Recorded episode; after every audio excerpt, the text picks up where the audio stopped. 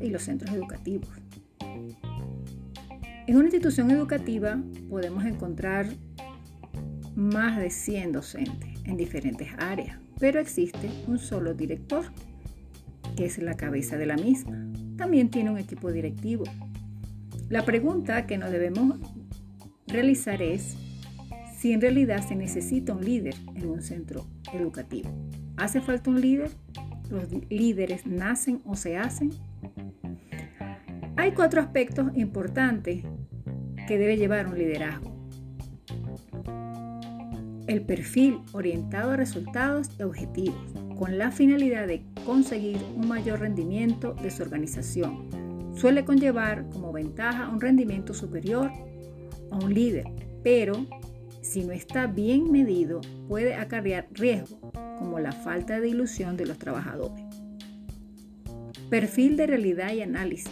En este caso, el líder tiene una gran competencia técnica y convence a todos mediante los resultados obtenidos.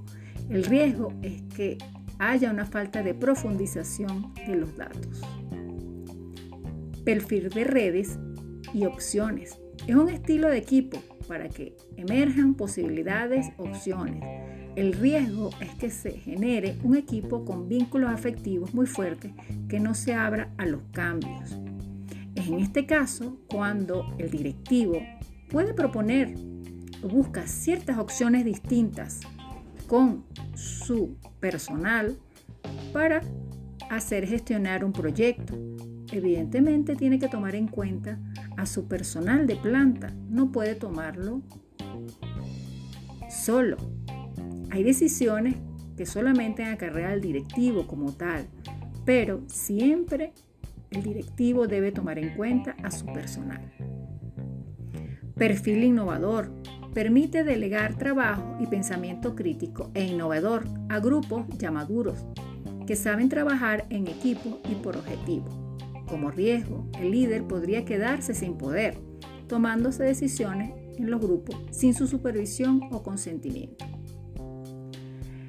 En los últimos tiempos existen más tendencia a estos dos últimos, que es el perfil de redes y opciones y el perfil innovador. Lo importante es cómo se maneja el líder con sus subordinados. Evidentemente, el líder debe comprender que en su planta de docentes puede haber hasta profesores universitarios y que también hay que tomarlos en cuenta. Profesores con mucha experiencia que también deben tomar en cuenta sus opiniones para mejorar el trabajo en equipo. El pensamiento crítico es súper importante. También el evaluarse como líder, el evaluar la gestión educativa, evaluar el equipo directivo, forma parte del feedback que pueden hacer de una manera ordenada, respetuosa con los miembros, miembros del equipo directivo. El liderazgo es el único sistema de cuatro estilos. El líder debe saber variar entre los tipos, dependiendo de las necesidades. El liderazgo es un ecosistema en que estos perfiles interactúan entre sí. Entonces, el liderazgo, supone un ecosistema en que los cuatro estilos del poder se encuentran representados y se superponen y combinan dependiendo de las necesidades. Siempre un líder y un director de las instituciones educativas tiene que considerarse un ser humano.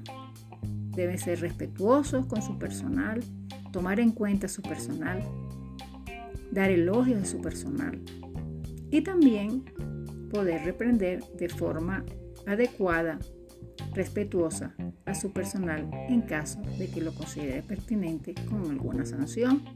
Pero en estos tiempos es preferible trabajar en redes y trabajar en consenso con todo el personal, de manera que los objetivos que se plantea la institución se hagan de forma positiva.